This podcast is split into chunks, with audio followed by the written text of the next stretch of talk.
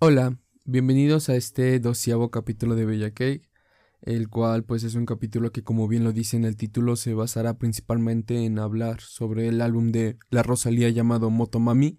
Hay una historia muy curiosa de sobre lo que iba a pasar ese capítulo, pero ahorita se las cuento. como siempre, primero que nada agradecerles por todo el apoyo que está teniendo el podcast. La verdad, yo no nunca pasó por mi mente que esto pasara como está pasando hasta ahorita. Sé que todo es parte de un proceso y la verdad pues muy agradecido con todos ustedes que me están escuchando.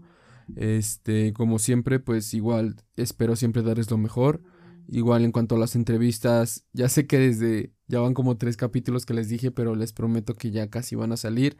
Tomen en cuenta que a veces los artistas tienen que pues ver como cuando pueden y así, ¿no? Los managers y toda esta onda, ¿no? Entonces, pues sí, ya vendrán entrevistas pronto. Y pues nada, en el capítulo de hoy espero que les guste.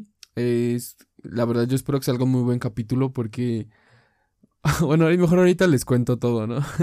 mejor voy a empezar a contar como siempre lo, lo que ha pasado en esta semana, bueno, en estas dos semanas, porque como bien saben, la semana pasada no saqué capítulo, entonces, pues bueno, en esta semana pasaron, salieron bastantes temas, como siempre me gusta hablar de los temas que salen, ¿no? Entonces, estas semanas hubieron algunos temas que llamaron mi atención. El primero de ellos, pues, fue Sensual Bebé, que es este tema de Jay Cortés que sacó en solitario, que me parece le metió promoción en Puerto Rico y unas partes de Estados Unidos metiendo carteles antes de que saliera y también le metió como promoción con Chente, con este pues youtuber, no sé cómo decirlo, influencer puertorriqueño. Ahorita el tema ya tiene 9.5 millones de vistas en 10 días. Este, pues no sabemos si va a ser el tema que pegue solo Jay Cortés. La verdad a mí me gustó mucho, siento que sí tiene unos sonidos muy frescos, como muy diferentes y pues pues sí, espero que se pegue porque como ya lo he dicho en este podcast, se me hace un argumento muy tonto el que digan que Jay Cortés no es un buen artista porque no ha pegado un tema solo, cuando es un gran compositor, gran productor y pues gran cantante, ¿no? Entonces, pues esperemos que se pegue. Este, también tuvimos el tema de G-Wagon de Osuna que también le metió promoción, fue muy curioso porque me parece que salieron el mismo día o muy cercano. Y este tema, pues también, a mí también me gustó mucho. Creo que está mejor que el tema de Deprimida, que como lo mencioné en el capítulo anterior, eh, es como el regreso de este Osuna bellaco, ¿no? Así Osuna haciendo reggaetón. Entonces, pues también la neta me gustó mucho y pues no sé, como que me parece que Osuna va a sacar un nuevo álbum o algo por el estilo, tiene un proyecto ahí. Entonces, a lo mejor estas canciones vienen ahí incluidas. También tenemos la canción de Panticito de Fercho, Alejo y Robbie. Que, bueno, esta canción ya había sacado un preview antes, Fercho, con ellos. Y pues para muchos ya se había quemado, ¿no? O sea, como que se quemó, como que pasó su tiempo para muchos. Otros dicen que sí les gustó. En mi opinión, yo como únicamente había escuchado el preview una vez, pues sí la disfruté. sí me gustó, pero sí, tengo muchos amigos en Colombia que me dijeron que no, que sí la quemaron desde antes, ¿no? Entonces como que no les gustó esa idea de que desde antes ya la venían escuchando y, y otra vez que la vuelvo a sacar el Fercho como que no es lo mismo, ¿no? este, y bueno, y también por último tuvimos el tema de uno de mis cantantes favoritos que es Blessed junto a Mike Towers y una producción de Obi the Drums llamado Tendencia Global. Este tema, pues, ¿qué les puedo decir? La verdad me gustó muchísimo. Yo le tengo mucho fe a que se va a pegar, que va a ser como un medallo o incluso más grande que la canción de medallo. Y pues sí, esperemos que le vaya muy bien porque creo que Bless está ahorita rompiendo todo. Yo tengo muchos igual amigos colombianos que me están diciendo que Bless está sonando en todos lados, que está muy pegado. También hablando de eso mismo lo voy a ir a ver, gracias a Dios, este 30 de marzo aquí en la Ciudad de México. Por si alguien es de aquí y quiere verlo, voy a estar ahí. Ese sí es un hecho. Este, neta, neta, es como uno de mis cantantes favoritos que no pude ver en el Flow Fest, pero pues gracias a Dios voy a poderlo ver este, este 30 de marzo. Y bueno, ya como que hablando de noticias, pues también tuvimos que ya está el regreso de Pablo Londra, ya es inminente ese regreso. Podría regresar en cualquier momento. Este, sabemos los problemas que tuvo con Big Ligas y todo, pero al parecer todo se, se solucionó de la mejor manera a pesar de que estuvimos estos años sin música de Paulo, pues parece que ya va a regresar. Firmó con la con el sello discográfico de Warner Music. Entonces, pues esperemos que le vaya muy bien.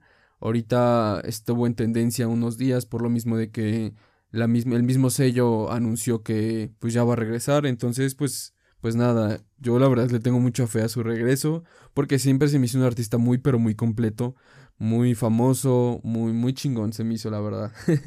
es también una de las noticias que tuvimos este esta semana. No sé si llamarlo como una noticia porque ya es algo que pasó hace tiempo, pero que se volvió a revivir debido a que hubo una entrevista de Jowell, de, del dúo Jowell y Randy, con Molusco. Esta entrevista se la dio a Molusco en el que cuenta la, lo que está pasando con Zafaera, o lo que pasó con Zafaera, mejor dicho, sobre las regalías, que hubo un sample que era de Missy Elliott como tal, y que este sample, pues la canción al hacerse muy famosa, pues Missy Elliott decide como demandar plagio, y debido a esta demanda, pues según en lo que él dice en la entrevista, pues Missy Elliott se lleva la mayoría.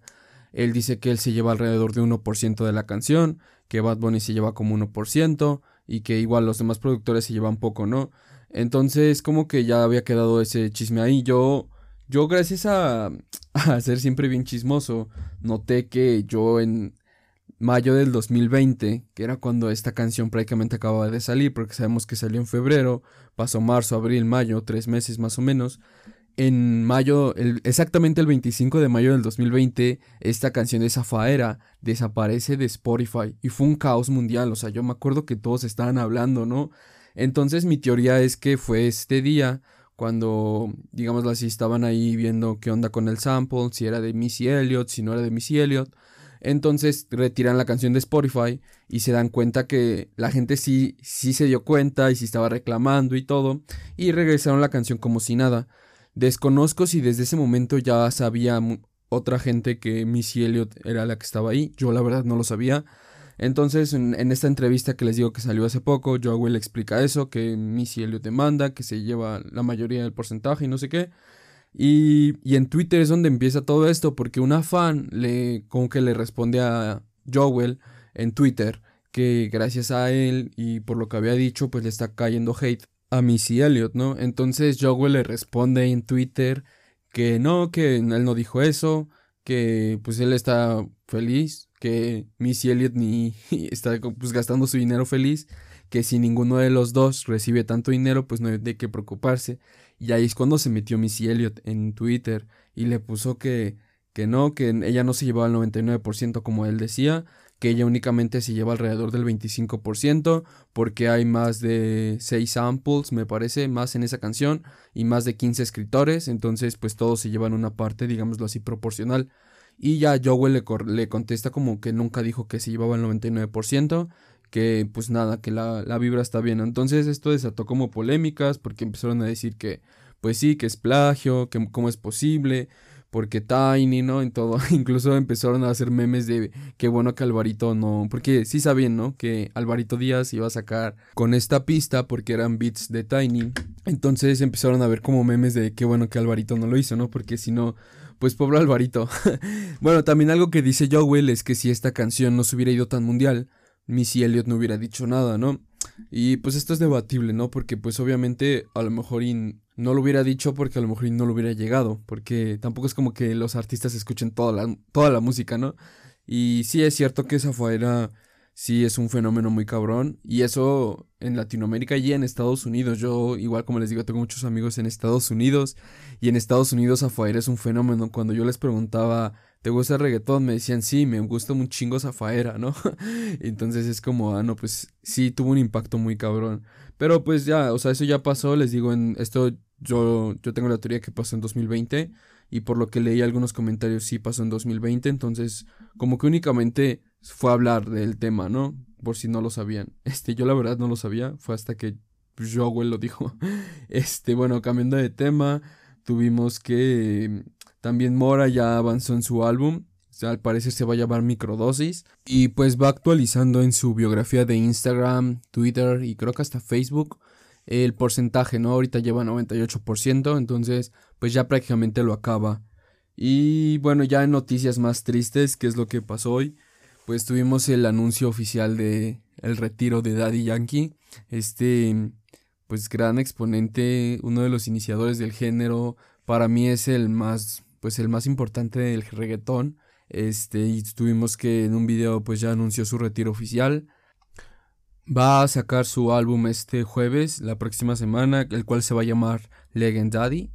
Este álbum pues ya se cree que es lo mejor que va a hacer Daddy Yankee, esto según él es lo mejor que ha hecho en toda su carrera y pues es su retiro. También anunció su gira.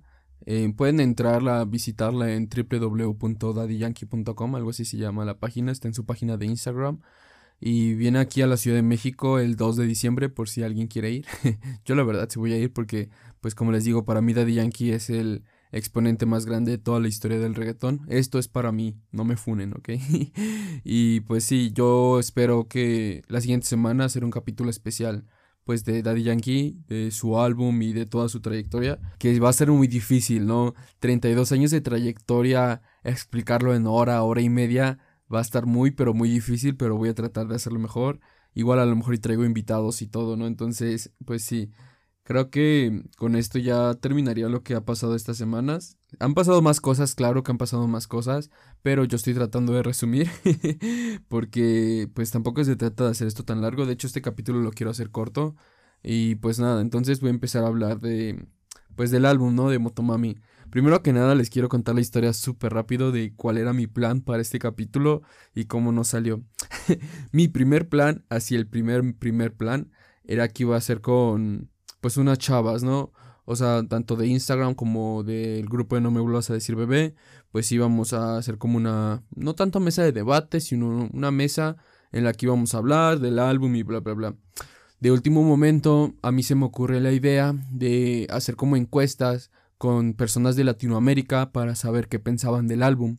En estas encuestas, que ahorita les voy a contar cuáles fueron más o menos los resultados, me encontré una chava de España, de Madrid precisamente, y esta chava pues me gustó mucho lo que opinaba, me gustaban mucho los puntos de vista que daba, y le dije, oye, te puedo invitar al podcast, le, le expliqué todo el concepto, y me dijo, sí, claro, yo encantada, tú dime cuándo y a qué hora, ¿no? Yo le dije, no, pues que sea hoy, el domingo 20 de marzo, le dije a las 5 de la tarde. Yo creo que ese fue mi error. Le dije a las 5 de la tarde. Y ya me dijo, ah, perfecto, nos tiramos ahí DM y ya todo quedamos, ¿no? y ya, ¿no? Entonces, como, como no había quedado muy bien con las otras chavas, pues ya como que no les dije nada. Y dije, no, pues va a quedar súper chingón con esta chava española, ¿no? Y va a quedar súper bien el capítulo, ¿no? Y pues yo, en mi idea, ah, eran las 5 de la tarde de allá de España, de Madrid lo que significaría que serían las 10 de la mañana aquí en Ciudad de México. Entonces yo me levanté hoy, porque hoy es 20 de marzo, me levanté hoy a las 10 de la mañana, bueno, antes, y ya le tiro DM, oye, ¿qué onda? Este, te mando el link de, pues, de la videollamada, ¿no? Y ya le mandé el link. Y ya yo estaba ahí conectado y todo, y dan las 10 y no, no se metía. Dan las 10 y cuarto y no se metía, 10 y media no se metía, las 11 no se metía. Pero durante todo esto, pues yo le seguía tirando mensajes, ¿no? Oye, ¿qué onda? ¿Cómo estás? Este, si te vas a meter y todo. Y no me leía y no me leía. Entonces, por ahí de las 3 de la tarde de aquí de México, me manda mensaje y me dice, hola, ¿qué onda? Yo pensé que te referías a las 17 de allá. Y yo como, bueno, pues no hay problema. Ya casi son las 17 de acá, o ya casi son las 5 de la tarde faltan dos horas, este, si quieres lo podemos hacer. Y me dijo, no, es que ya no puedo, este, no sé qué, y no sé qué, y ya me puse como un buen de excusas, ¿no? Y pues ni modo que la obligara, ¿no? Y pues ni modo que les avisara a las otras chavas de último momento. Entonces lo que hice fue como... Porque yo ya tenía un concepto del capítulo de hoy, ¿no? Yo ya tenía como tal unas preguntas y todo, incluso iba a ser un poco más fácil, porque como como tal yo le iba a preguntar a ella y ya, ¿no? Pero como se bajó de último momento, pues, pues ya tuve que hacerlo yo solito y volverlo a reestructurar. Y ahorita ya es bien tarde, pero pues no hay problema, ¿no? La verdad quise hacerlo porque, ah, porque también llegó un punto en el que dije, güey, ya no lo voy a hacer. La neta, hacerlo solo como que no me late, porque no sé, bueno, es que no sé si escucharon mi último capítulo, me parece que es el último o el penúltimo. En un capítulo digo que yo no entiendo totalmente el concepto de la Rosalía yo no entiendo totalmente el mensaje que ella quiere transmitir y precisamente por eso yo traté de buscar a alguien más, pues para que no fuera un capítulo tan monótono, tan así, tan aburrido y y pues no salió así, entonces yo creo que fueron azares del destino porque les voy a contar una historia súper rápida también. Cuando pasó esto con la chava, pues yo dije, pues ya ni modo, no lo voy a hacer. Pero dije, bueno, voy a escuchar el álbum una vez más. De hecho, es el álbum que más he escuchado para prepararme un capítulo. Lo escuché alrededor de 6, 7 veces. Nunca en mi vida había escuchado un álbum tantas veces así en corto tiempo. Pero sí, lo escuché como 7 veces, yo creo. Y lo escuché hoy por última vez. Y la verdad es que sí me gustó muchísimo. Y dije, es que yo tengo que hablar. Y me puse a ver entrevistas y agarré varias cosas que dije, es que yo tengo que sacarlas tengo que sacarlas, en serio tengo que sacarlas y pues aquí me tienen escuchándome. Entonces voy a tratar de que sea algo rápido porque pues les digo, yo no soy un experto totalmente en la Rosalía, pero sí hay muchas cosas que me di cuenta y que me gustaron y que quiero compartirles. Bueno, pues primero que nada les quiero contar rápidamente cómo conocí a la Rosalía, o sea, cómo empecé a escuchar su música y todo, ¿no? Yo la primera vez que escuché la Rosalía fue con esta canción de Brillo en el álbum de Vibras de J Balvin, la cual me gustó mucho, me llamó la atención pues los rangos vocales que alcanza en esta canción, como ahí está como unión de ambos artistas y creo que le da entraba muy bien en el concepto de vibras, ¿no? Si han escuchado este álbum de J Balvin, la verdad es que no cualquiera entraba en ese concepto y me parece que la Rosalía sí quedaba. Entonces, esa fue la primera vez que yo la escuché, ¿no? Este, posteriormente, como que, pues, no fue, o sea, sí me gustó, pero tampoco fue un artista que dije, ay, güey, qué chingona, la voy a buscar y voy a consumir toda su música. No, la neta fue como, güey, qué chingona rola, lo Rosalía. Pero pues nada más hasta ahí, ¿no? Ya cuando ya tuve el concepto así de quién es la Rosalía, qué música hace, de dónde es y todo, fue con esta canción de Con Altura, con J Balvin y el Wincho, me parece que se pronuncia así, no sé si es Guincho o Wincho, Supongo que es guincho, ¿no? bueno, pues con esta canción que todos, todos hemos oído, porque ya casi llega a las 2 mil millones de reproducciones en YouTube. Pero bueno, sí, fue con esta canción. Eh, me parece que está muy, muy buena. Me gusta muchísimo. Este, la coreografía igual, pues ya desde ahí veníamos viendo las tendencias que suele tener la Rosalía. Y pues sí, ya en ese momento dije, güey, esta chava yo la había escuchado justo con J Balvin en el álbum voy a escucharla ya bien, voy a buscarla y voy a ver qué hace. Y pues vaya, vaya, vaya, vaya sorpresa que me llevé. Nunca, nunca me había llevado una sorpresa así anteriormente. Fue de las primeras artistas que me sorprendió muchísimo porque pues escuché nada más y nada menos que el mal querer. O sea, imagínense. No sé ustedes, pero yo sí quisiera regresar a esa primera vez en la que escuché el mal querer y lo escuché así como con mis audífonos a todo volumen y todo y fue wow. ¿Qué clase de álbum es este? ¿Qué pedazo de álbum es este, no? Entonces me, me gustó muchísimo y sí, empecé a seguir un poco más su carrera, tampoco tan de cerca, pero sí empecé a seguir un poco más su carrera. Escuché esta canción de Out me parece que se llama así, que también pues es muy muy buena. Posteriormente escuché esta canción de Yo por ti y tú por mí con Osuna que pues igual es un palazo, palazo, palazo, me gusta muchísimo. Y creo que ahí empecé como a alejarme un poco de lo que sacaba. Mm, no sé por qué la verdad, pero sí me empecé a alejar. O sea, sí escuché esta canción de High Hest in the Room con Travis Scott. Que esa sí me gustó, esa sí me gustó mucho, pero por ejemplo la de TKN con igual Travis Scott no me gustó, es así, no, no me gustó, no sé por qué no me gustó. Eh, supe que también colaboró con Arca, pero tampoco la escuché, o sea, ahí sí me separé un poco de, les digo, lo que sacaba. Y no fue hasta que salió el remix de Relación, que pues creo que ese remix todos los, todos los escuchamos y también fue muy controvertido por, por la Rosalía, la neta sí fue por la Rosalía. A mí se me hizo mala onda que ignoraran. Es que a mí me enoja mucho cuando por circunstancias ajenas a la mera música ignoran a los otros artistas y los demeritan. Y más artistas como Daddy Yankee, Farruko, J Balvin, ¿no? Y solo porque la Rosalía para algunos eh, cantó mal, pues ya ignoraron a todos los demás, ¿no? A mí sí me gusta ese remix, lo admito, me gusta ese remix. Entonces se me hizo muy mala onda que ignoraran a Daddy Yankee, ¿no? este, ya después, pues salió con Bad Bunny, con La Noche de Anoche, que sí les puedo decir que no es de mis favoritas del último tour del mundo, ni de Bad Bunny, ni de Rosalía. Como que en el momento que lo escuché me gustó, pero no sé, no, no, nunca me atrapó totalmente, ¿no? Y pues sí, como lo expliqué en este podcast, la Rosalía estuvo, está en otra liga actualmente y pues no por nada tiene colaboraciones con Billie Eilish, con Travis Scott, con Arca, con The Weeknd, ¿no? Con Abel, ¿no? Entonces, como que ya desde ese momento, según cuenta la Rosalía, ya empezó como con el concepto de Motomami. Motomami, yo no entendía el concepto hasta que hoy vi como tres o cuatro entrevistas, logré entender el concepto. Una Motomami pues es una chava que, que sí, que no pide perdón por nada, que hace lo que quiere, que pues va por la vida, si no es un concepto me parece bien, un concepto bueno. Y pues sí, como que esto también viene de una como empresa, me parece que tiene con su mamá. La Rosalía menciona que para ella su mamá es la OG Motomami, como la primera Motomami. Entonces, este concepto me parece muy bueno, yo no lo entendía hasta que hoy les digo que hoy vi las entrevistas lo logré entender, creo yo. y pues pues sí, vamos a hablar de este álbum de Motomami. Para empezar, pues la primera canción que tenemos que del, del álbum, no me acuerdo si ya había anunciado que iba a salir en el álbum o no, que es este tema de la fama con Abel de The Weeknd, el cual creo que para mí es un tema muy bueno, a mí me gusta mucho ese tema, es una bachata pues nada más y nada menos con The Weeknd. En la producción pues está nada más y nada menos que Tiny, Sky rompiendo, el guincho, el que les digo que según yo es guincho, este está la Rosalía.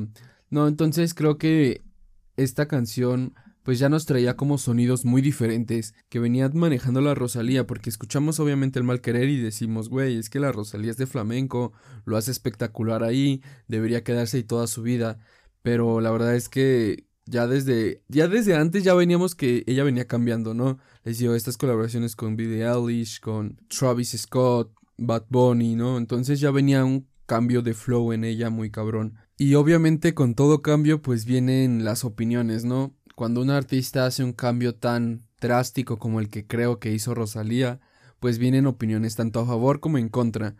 En mi entorno fueron más en contra que a favor, debido a que las letras, esto es principalmente lo que lo atacaron, las letras que ella mostraba en sus previews, pues parecían muy random, ¿no? Muy raras, muy diferentes a lo que cualquiera que escuchó música ha escuchado, ¿no? O sea, no eran letras comunes que dijeran lo que todos dicen, ¿no? Entonces, la neta, yo sí les tengo que admitir que al principio sí dije, güey, ¿qué pedo con esas letras? Neta, ¿cómo se considera artista? Que vuelve a sacar el mal querer. O sea, yo sí, yo sí les tengo que reconocer que yo sí fui de esas personas. Me disculpo públicamente por tener ese tipo de opiniones.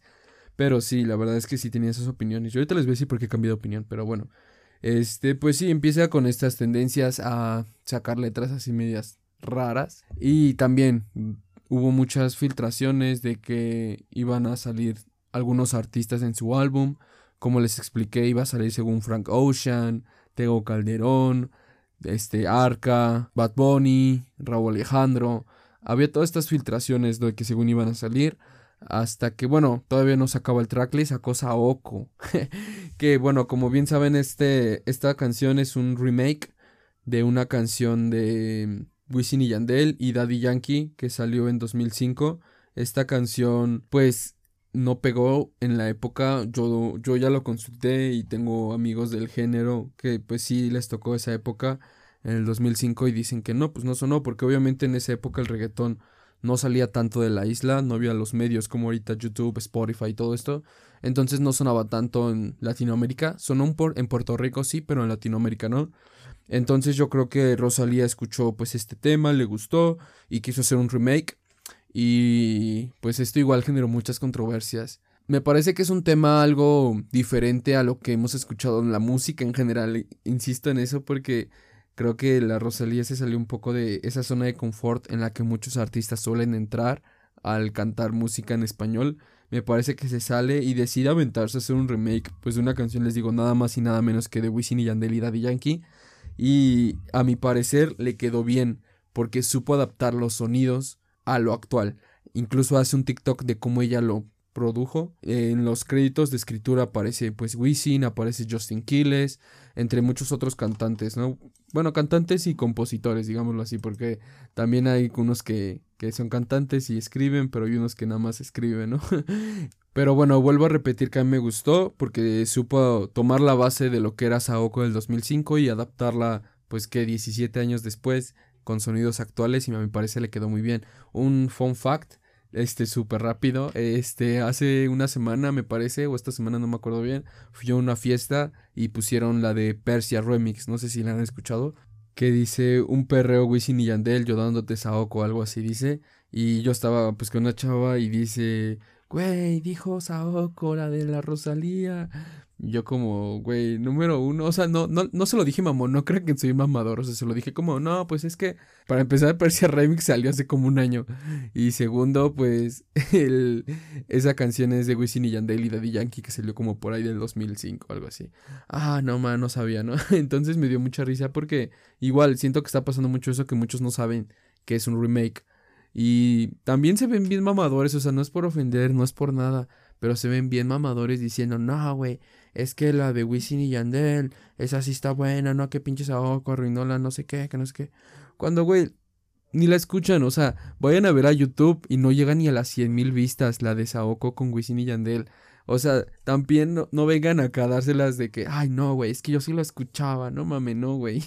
o sea, ni yo, o sea, yo les voy a ser honesto, yo sí había escuchado la canción una que otra vez hace un chingo de tiempo, pero si no fuera porque más o menos pues sé de esta cosa, ni sabría que es de Wisin y Yandel, ¿no? Entonces ya tienen algo más que no a lo mejor y no sabían que esta canción es de Wisin y Yandel, que salió en el 2005, ¿no?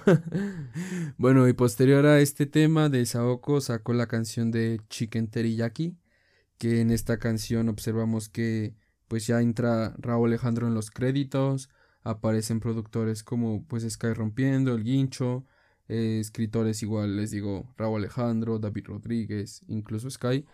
Mm, Rosalía en una entrevista menciona que Raúl Alejandro literalmente solo puso una palabra en esta canción, que es la de, creo que Jackie, algo así, o sea, solo puso una palabra, pero que ella tiene una política de ética de artista, que así me digan una cositita, yo los voy a poner en los créditos, Hablando de los créditos, les quiero poner un segmento de la entrevista que les digo, porque me parece que es muy importante lo que dice. Yo antes tenía la errónea idea de que en los créditos, si aparecían, era porque sí hicieron algo muy importante, ¿no? casi, casi escribieron lo mismo. Y la verdad es que no. Posteriormente, conforme me fui informando, me di cuenta que en los créditos, para empezar, el artista es quien los mete, ¿no? Él puede incluso meterse solo, así haya tenido 20 escritores, pero si él quiere nada se mete él solo, o meter a todos, ¿no? Incluso a quien le pasó una botella cuando, le, quien le sacó punta su lápiz, ¿no? Entonces les quiero poner un segmento de, de esta entrevista que le hicieron a Rosalía y el comentario que hace, porque me parece que es muy, muy importante y neta, neta deben escucharlo, entonces se los pongo.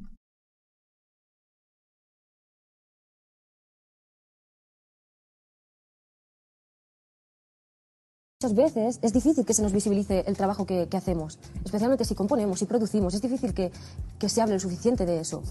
Y al final, ser muy transparente con los créditos y acreditar a todo el mundo va en detrimento muchas veces de que se ponga luz sobre las mujeres que escribimos y componemos. Claro. Porque, porque la gente, muchas veces si ven, ah, en una lista de créditos a un hombre o un par de hombres y ven a una mujer, dan por sentado como si el hombre hubiera hecho más. Eh, eh, hubiera hecho el 80% de todo. Entonces, sí, pues al escuchar esto, yo la verdad sí me di cuenta que esta tendencia suele pasar mucho en redes sociales. En mi entorno se da mucho esto de que, no, pues es que a la Rosalía le escriben todo y no sé qué. Y yo no estoy aquí como para defender o así, o más allá de saber, porque como saben yo no sé mucho del género, yo únicamente me baso en la información que hay pero gracias a estas entrevistas me pude dar cuenta que sí, que los créditos como tal no son 100% confiables y que a veces, pues, artistas como la Rosalía, ¿no? Que me ayudaron tantito, la voy a meter en mis créditos, pues ya no significa que no hizo nada, ¿no? Yo creo que el concepto de Motomami sí se ve que es mucho de Rosalía y pues qué bueno, ¿no? Que tenga esta idea de meter a los a los que le ayudan aunque sea un poco en sus créditos, ¿no? Pero bueno, ya hablando más del álbum, pues posteriormente salió la esta de Cheki Teriyaki, que igual fue muy controvertida por la letra, porque pues no se le entendía nada, muchos decían, y, y como que estaba muy, no sé, muy peculiar, ¿no? Y creo que es, pues como yo lo dije, lo que define ahorita el motomami, el concepto de motomami. Y yo sé que ya dije muchas veces diferente o peculiar, pero es que es justo lo que a mí, lo que yo percibí de este álbum. Un álbum muy diferente, muy pero muy diferente, pero a mi parecer muy bueno. pero bueno, pues ya eh, seguimos con esto de Motomami. Pues en TikTok empezó a liberar ciertas letras, este, previews del álbum y todo, y la gente le sigue cayendo hate. Y aquí viene una opinión que para mí es importante, a lo mejor y para ustedes no, pero para mí sí, que es justo lo que yo hablaba con una amiga antes de que saliera el álbum. Yo antes de que saliera el álbum no le tenía tanta fe, porque pues justo estas canciones que había sacado de Saoko, Chicken que ahí también sacó Hentai antes de que saliera el álbum, pues yo decía, no, bro, la neta no es mi tipo, no, no, no me veo ahí escuchándolo, ¿no? Y, pero yo algo que le decía, yo trato de ser bien imparcial, y yo algo que le decía a esta amiga, le decía, es que ahorita, cuando salga el álbum, así sea muy bueno o muy malo, no va a haber, va a haber bien pocas opiniones objetivas. Tanto las fans de la Rosalía van a empezar con que álbum del año, Rosalía rompiste, que no sé qué, sin haberlo escuchado bien, tanto los haters que pinche álbum culero, que ni lo han escuchado y ya andan diciendo que está bien feo, que no saben nada, ni de música, ni nada, ¿no? Entonces lo que yo le dije, que es un álbum muy polarizante, que generó muchas críticas, que no sé cómo explicarlo. Y a mí algo que también me molesta mucho, esto me molesta últimamente porque yo también tenía la misma idea, se los confieso, yo tenía la misma idea, pero ya les dije que me arrepiento y les pido disculpas, que muchos tienen la idea que debió haber sacado algo como el mal querer, pero yo me puse a analizar mucho este argumento y dije, güey, el mal querer salió en 2018. Estamos en 2022. Neta, queremos algo igual. O queremos que el artista siga cambiando. Porque luego, cuando un artista saca lo mismo, los acusamos de monótonos, ¿no? Decimos, güey, es que pinche artista saca lo mismo, ¿no? Y luego cuando hacen estos cambios como la, la Rosalía explica que para ella Motomami es todo lo contrario al mal querer, literal, que el mal querer es un álbum así como Incluso la portada no se ve así como bien religioso y así los sonidos están muy diferentes a como lo es Motomami. Motomami ya incursiona con otro tipo de géneros que ahorita voy a hablar de ellos rápidamente. Entonces, la neta sí tienen que entender que no mamen, ya pasaron cuatro años casi. Sí tiene que cambiar los sonidos, obviamente. O sea, entiendo que no les guste porque ninguna música les va a gustar a todos, pero si pueden, dense la oportunidad y den una opinión que se pueda lo más objetiva posible. Porque Muchos lo están criticando ahorita y ni lo han escuchado. Y les dices, oye, ¿ya lo escuchaste? No, es que yo no lo voy a escuchar porque está bien culero. Y es como, bro, ¿cómo sabes que está culero si no lo has escuchado, no? Entonces, la neta, sí, ese tipo de argumentos como que se me hacen bien tontos, ¿no? Pero bueno, esta solo es mi opinión. Y ya llegamos al grandioso día en el que sacó el álbum, ¿no? Este álbum, pues, yo lo empecé a escuchar. La primera del álbum es Aoko que pues dije, ya la había escuchado antes, les digo, sí me gusta y todo, pero llegamos a mi favorita, sí, la segunda canción es mi favorita, que es Candy. Esta canción de Candy, pues que fue producida por nada más y nada menos que Tiny, El Guincho, entre otros productores, que la verdad me encantó esta canción, o sea, yo no tengo palabras para describir, incluso hace como un día o dos días subí que estoy súper obsesionado con esta canción, y en ese momento en el que estaba escuchando por primera vez Motomami y llegué a esta de Candy, Dije, güey, qué equivocado estaba. Desde ese momento ya me, ya, yo ya me sentía pendejo por haber dicho que Motomami iba a ser un mal álbum, se los juro. Después tuvimos pues La Fama, que ya la habíamos escuchado previamente, que es una bachata que a mí se me hace muy buena. Y bueno, llegamos a Bulerías, que este tema también pues se me hace muy bueno. Y aquí quiero resaltar algo también que me gusta mucho de la Rosalía, que también habla en sus entrevistas de esto que su main instrument o su instrumento principal es su voz y creo que tiene mucha razón desde que yo empecé a escuchar a Rosalía su voz fue lo que me llamó la atención bastante no y para este podcast les digo que sí me preparé bastante y escuché pues este de mm, el álbum Los Ángeles con Raúl Refre me parece se llama y cuando yo escuché este álbum yo no lo había escuchado anteriormente lo escuché hace poco y dije, güey, qué buena voz tiene Rosalía. O sea, literalmente tiene una voz muy, muy bonita. Y pocos cantantes la tienen actualmente. Y, Y en serio me gusta mucho su voz. Y igual cuando escuché esta de. Me parece que es La Llorona. Cuando está cantando La Llorona en vivo, la Rosalía. Dije, güey, qué pedo. En serio, sentí que me cantaba un ángel, se los juro.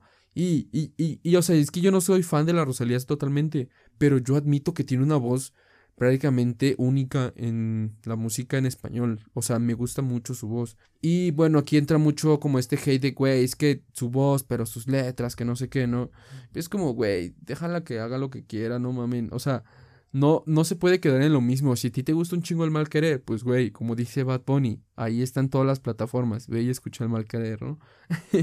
Pero bueno, después tenemos Chicken Teriyaki, que ya les di mi opinión, que sí se me quedó pegado el, el sonidito del Chicken Teriyaki, más por los TikToks. Pero la neta no me encantó tanto, no le escucho tanto.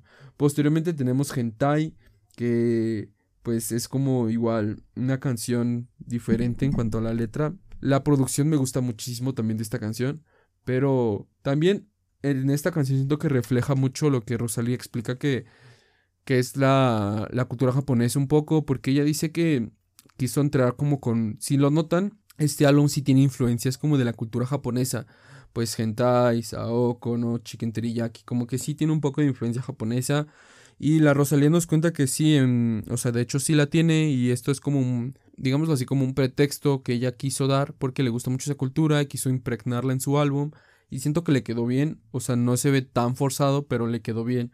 Este, igual eh, Bizcochito, pues es como una canción romántica. En esta canción, la neta, me gustó mucho. Siento que en parte la letra que, que maneja en esta canción está buena, como que, o sea, sé que tiene un poco de de coros, como que los repite, pero cuando empieza como, me parece que es el segundo verso, como que está buena. Siento que sí es algo que bonito, así como la letra y todo, ¿no? O sea, no sé cómo explicarlo. este, igual, ya como que... O sea, es que no sé si hablarles de todas las canciones, la neta, no sé si les hable de todas, porque siento que cada una es muy diferente y que deben de escucharlas para ustedes darse su opinión. Mm, yo les quiero hablar obviamente de la producción, como muchos lo han dicho y comparto esa opinión, la producción es impresionante, incluso la de Cute. Esta canción a mí me da un poco de sonidos parecidos a los de Kanye West, al principio nada más. Claro, esa es mi perspectiva, a lo mejor llega alguien y me dice, no, güey, estás bien pendejo y bla, bla, bla, bla, bla. Pero en mi perspectiva sí me sonó como Kanye West.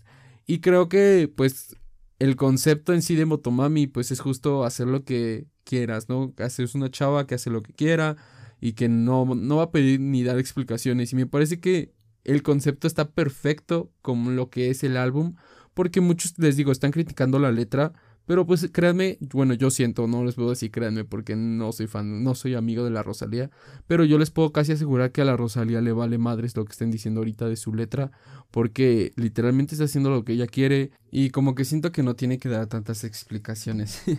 este, en cuanto al tema, pues les digo de la escritura, pues tiene muy muy buenos escritores a su lado. No digo que ellos hicieron más o menos que ella, simplemente creo que hay muy buenos escritores. Este, los coros también, pues tenemos ahí diferentes personajes que hicieron coros o voces de fondo, como James Blake, que estuvo en el tema de Diablo. Entonces creo que, que sí, fue un muy buen proyecto. Les digo, para mí la participación de Pharrell Williams me parece que es la Combi Versace y en... Ay, hay otro. En Hentai este, en estos dos temas en los que está Farel, pues creo que son buenos, son muy buenos temas en cuanto a la producción. Abriendo un pequeño paréntesis, para mí Farel es el, no sé si el mejor, está ahí muy peleado con Max Martin, pero entre él y Max Martin para mí son los dos mejores productores de música en todo el mundo actualmente. Tiny es el mejor en música latina para mí, este, no, no lo he visto tanto en la música anglo para determinar si está al nivel de Farel y de Max Martin, pero pero sí, creo que la participación de un productor de la talla de Pharrell Williams es una gran, gran, gran aportación en su álbum. y pues igual de Tiny, pues igual Tiny está en tres canciones. Este tiene, les digo, influencias de Plan B con esta de Candy, ¿no? Entonces sí, ya como no quiero hacerlo tan largo, les digo, a manera de conclusión me parece un muy buen álbum, la verdad, Rosalía me cayó la boca, se me hace una gran artista, este, Y me da mucha risa que muchos fans de Bad Bunny estén criticando como sus letras. Y no digo que Bad Bunny no, no, no se le entienda, sino quiero decir, mucha gente atacó a Bad Bunny por años. Incluso lo siguen atacando actualmente porque dicen que no se le entendían sus letras, ¿no? Que incluso cantaba como así, que cantaba bostezando, ¿no? Y todo. Y me da risa porque siento que se ven igualitos a las personas que se han burlado de nosotros por años. o sea, no digo que no deban a... O sea, bueno, en mi opinión no deberían atacar ninguna música. Si no te gusta, no la escuches y ya. Pero si quieres atacarla, como que das a todos argumentos. No sé, esa es mi opinión. Porque les digo, ¿cuántos años nos han atacado los fans de Bad Bunny porque Bad Bunny dicen que no canta, que no se le entiende? Y siento que son los mismos argumentos que están dando para atacar a la Rosalía. Y a lo mejor va a haber algunas personas que van a decir, güey, pero tú hace un mes decías que la Rosalía no cantaba. Y sí, lo decía, ya lo dije. Neta, les pido una disculpa. O sea, yo, yo, yo cambió mi perspectiva muy cabrona con este álbum, con las entrevistas. Incluso me siento feliz que esta chava española me haya cancelado porque justamente me pude preparar más para este álbum, ¿no? Para, bueno, para este capítulo, perdón. Entonces, pues a manera de conclusión, yo sí les recomiendo mucho, mucho, mucho este Motomami. Es un álbum difícil para mí, fue difícil porque yo no soy fan de la Rosalía. Para mí fue difícil entender. Tuve que ver, les digo, entrevistas y todo. Y van a llegar. Yo sé que también me van a dar ese argumento de que, güey, si fuera un grandioso álbum, no tendrías que escucharlo muchas veces ni tendrías que ver las entrevistas. Número uno, para mí sí, porque yo sí analizo lo que escucho. Y para mí, escucharlo una vez no es suficiente. Esto es para mí, ¿ok? Porque siempre les, les, juro que yo hasta conozco los argumentos de los haters. Pero no, sí, de verdad, a mí me gustó mucho. Este, entonces, pues, a manera de conclusión es esa. Espero les haya gustado mi capítulo. A lo mejor iba a ser bien, bien, no, no le va a ir tan bien en números porque sé que en mi entorno sí hay mucho hate con la Rosalía. Pero la verdad es que no me importa, yo quería sacar esto yo quería externarlo, quería, espero que alguno, uno o dos, con que una o dos personas neta se den la oportunidad de escucharlo, para mí es más que suficiente. Y créanme, yo no soy fan de la Rosalía, o sea, yo no estoy aquí buscando streams para el álbum, únicamente quiero que sientan lo que yo sentí cuando lo escuché bien. y pues nada, con esto termino el capítulo, espero que les haya gustado. Este, síganme, ya tenemos cuenta de TikTok, síganme ahí, BellaCake132 en TikTok, también síganme en Instagram, el mismo BellaCake132. Este, y pues nada, igual iré viendo si creo un canal de YouTube, principalmente para las entrevistas, ¿no? Este, la próxima semana viene capítulo de DY igual a lo mejor vienen entrevistas, no sé cuándo, ya no les voy a decir nada porque si no luego les quedo mal. Entonces, pues nada, antes de irme, pues últimamente recomendarles a un cantante que va empezando, que se llama E Flores.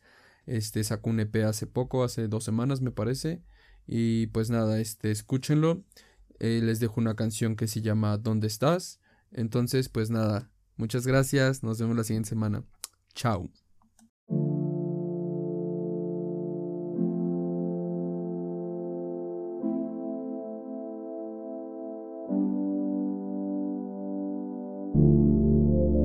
tú lo sabes más que nadie. Todo está para mí. ¿Cómo puedo tener ese culo tan grande? Solo Dios lo sabe. Para eso se nace. Vamos a automático. Yeah. Por la mañana ya no está. Pero vuelvo la otra noche. Hoy no llego y esa novedad. Le timbro pa' ver dónde está. La baby me dice que no más. Ando con la de desde entonces. En el rico en la discoteca. Quisiera saber qué es lo que le da. Dime dónde está. Me siento solo cuando tú te vas. Iré a buscarte Quiero abrazarte una y otra vez.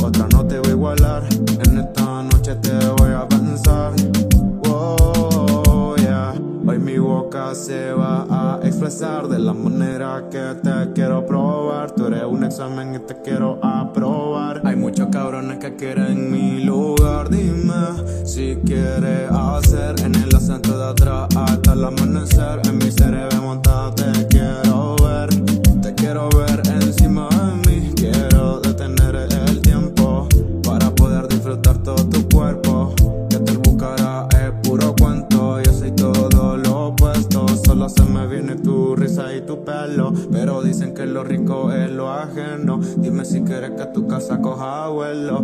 Que te vuelva a ver para mí es un sueño.